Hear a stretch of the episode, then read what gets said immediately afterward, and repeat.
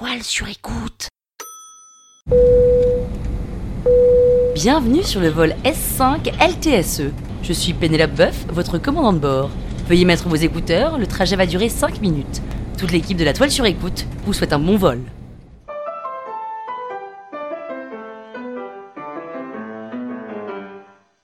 Salam les arnaqueurs, c'est Péné. Ça y est, on se connaît maintenant, ça fait 5 saisons, je vous octroie le droit de m'appeler Péné. Dans ce huitième épisode de l'arnaque, je vous raconte mon ascension du mont Rinjani sur l'île de Lombok dans le sud de l'Indonésie. Sans vous spoiler, je peux vous dire qu'à la fin, la satisfaction d'aller au bout des choses vaut tous les efforts du monde. En vrai, je suis comme tout le monde, hein. parisienne, 35 ans, et j'ai eu la chance d'aller trois fois à Bali. Trois fois avec des personnes différentes, mais dans les mêmes conditions. C'est-à-dire en sac à dos avec ce même objectif de se faire bronzer, de rencontrer du monde et de partir en escapade. Comme j'y vais avec de nouvelles personnes à chaque fois, je suis un peu le guide et je refais tous les ans les mêmes spots de surf, les mêmes restos, les mêmes clubs lounge et les mêmes excursions. Il y a un trek sur lequel j'insiste tout particulièrement, c'est l'ascension du mont Rinjani. Le mont Rinjani est le deuxième sommet le plus haut de l'Indonésie. Il fait 3726 mètres. L'excursion dure entre 2 et 3 jours et je décide de faire les choses à fond en prenant l'option 3 jours. On s'équipe d'un guide, d'un sac dans lequel on fourre un kawaii, une culotte propre, une brosse à dents, une frontale, un bon pull et des gants, car même s'il fait très chaud la journée, le dernier petit pic à grimper se fait en pleine nuit glaciale. La première année, je découvre ce trekking et je trouve ça épuisant. 6 à 7 heures de marche par jour, en plein cagnard, avec des mini passages d'escalade. On s'écorche les mains, on se fait des ampoules aux pieds, on a chaud, on a froid, on est sale. Et bien évidemment, on se demande au bout d'une journée et demie comment on a pu se retrouver là, à souffrir le martyr pour finalement juste un paysage. La deuxième année, j'ai envie de me taper la tête contre un mur à mi-chemin en me demandant à nouveau comment j'ai fait pour oublier la difficulté et la souffrance de ce trek. Et quand j'ai refait pour la troisième fois le même trek avec un pote qui voulait le faire absolument, j'ai failli abandonner au deuxième kilomètre parce que je savais trop ce qui m'attendait. Les trois années, c'était la même chose. On était en petit groupe de 6-8 toute la journée, on dîne des nouilles instantanées, du riz blanc le soir, tous ensemble, et on s'endort à 20 heures. Tous ont ce même objectif de monter tout en haut du Rijani pour la vue imprenable dont tout le monde nous parle. Pour atteindre le sommet, il faut se lever le troisième jour à 2 heures du matin, mettre sa lampe frontale, enfiler son pantalon, un gros pull et marcher pendant 3 heures. Une fois là-haut, vous prenez une photo et vous redescendez. Rien de très compliqué, il faut juste pouvoir se lever. La première année, je suis avec Eva, qui, à 1h50 du matin, le troisième jour, me dit dans la tente, Pénélope, je suis désolée, mais je reste dormir là, je vais pas là-haut, j'ai la flemme, je suis épuisée. Oh non, allez Eva, on se motive, on n'a pas fait tout ça pour rien. Non mais moi je capitule, mais toi vas-y. Le guide frappe à notre tente en hurlant, Wake up everybody, we leave in 10 minutes.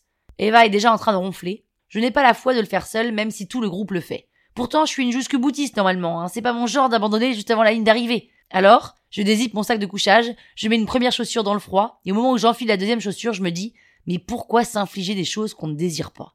Pourquoi se forcer à grimper en haut d'une montagne juste pour une vue? Alors j'enlève la chaussure et me remets dans mon sac de couchage. Trois heures plus tard, le petit groupe revient de son ascension et je me sens comme une énorme merde de ne pas être allé jusqu'au bout.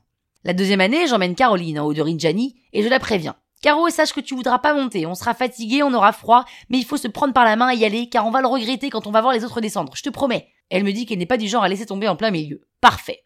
Le jour J arrive, 1h50. Wake up everybody, we leave in 10 minutes. Allez Caro, c'est horrible, mais là vraiment il faut qu'on le fasse. Oh non, mais je suis désolée Pénélope, mais vraiment là je peux pas. Mais vas-y toi. Ah non Caro, hein, tu vas le regretter si tu montes pas. Il paraît que la vue est superbe. Caro se rendort et, influencé, je fais pareil. La troisième et dernière fois où j'y suis allée, et que j'ai emmené mon ami Adi, J'étais seul dans ma tente à 1h50 parce qu'Adi avait capitulé au deuxième jour et était redescendu au point de départ. Wake up everybody, we leave in 10 minutes!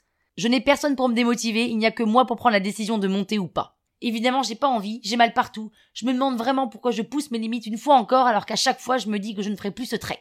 Je reste dans mon lit et j'entends James, un américain célibataire charmant qui fait partie de mon groupe, qui dézippe ma tente, passe une tête et me dit Penelope, you will regret if you don't go up. Come on. Ce que je me suis bien gardé de dire à James, c'est que je n'aime pas les vues. Je m'en contrefous des vues. Je ne vois pas l'intérêt des vues. Les vues, on les a en carte postale, en film, dans notre imaginaire. J'en ai rien à foutre de monter tout en haut pour une vue. Mais je me lève, je m'habille, je mets mes chaussures, ma frontale et j'y vais. Je le fais pas tellement pour voir la vue, non. Pas du tout même. La seule raison pour laquelle je m'inflige ces trois heures de marche en pleine nuit, c'est uniquement pour ne pas décevoir James et essayer de lui taper dans l'œil. Je suis le petit groupe à la queue leu, on arrive tout en haut, tout le monde s'extasie devant la vue, je la regarde à peine car je cherche James du regard. Je le vois, il est assis face à la vue. Je m'approche transpirante avec un grand sourire et je vois Kelly, l'Australienne, une autre célibataire du groupe, assise entre ses jambes, la tête en arrière, en train d'embrasser James. Je suis tellement énervée que je redescends aussitôt en courant parce que j'ai honte d'avoir pu gravir cette montagne dans le seul but de plaire à un mec. Ah bah c'est ça, hein, de pas faire les choses pour soi. On se retrouve pris à notre propre piège. Surtout que j'ai recroisé James sur l'île Gilly quelques jours plus tard, dans les bras de Marie, une française de notre groupe, qui n'avait pas réussi à se lever pour monter le Rijani. Ah bah au moins j'ai appris que c'est pas en voulant impressionner qu'on impressionne, mais c'est tout simplement en s'assumant. Et si vous voulez savoir pourquoi avoir perdu ma valise en Sardaigne m'a fait passer les meilleures vacances de ma vie, écoutez lundi l'épisode numéro 9. La toile sur écoute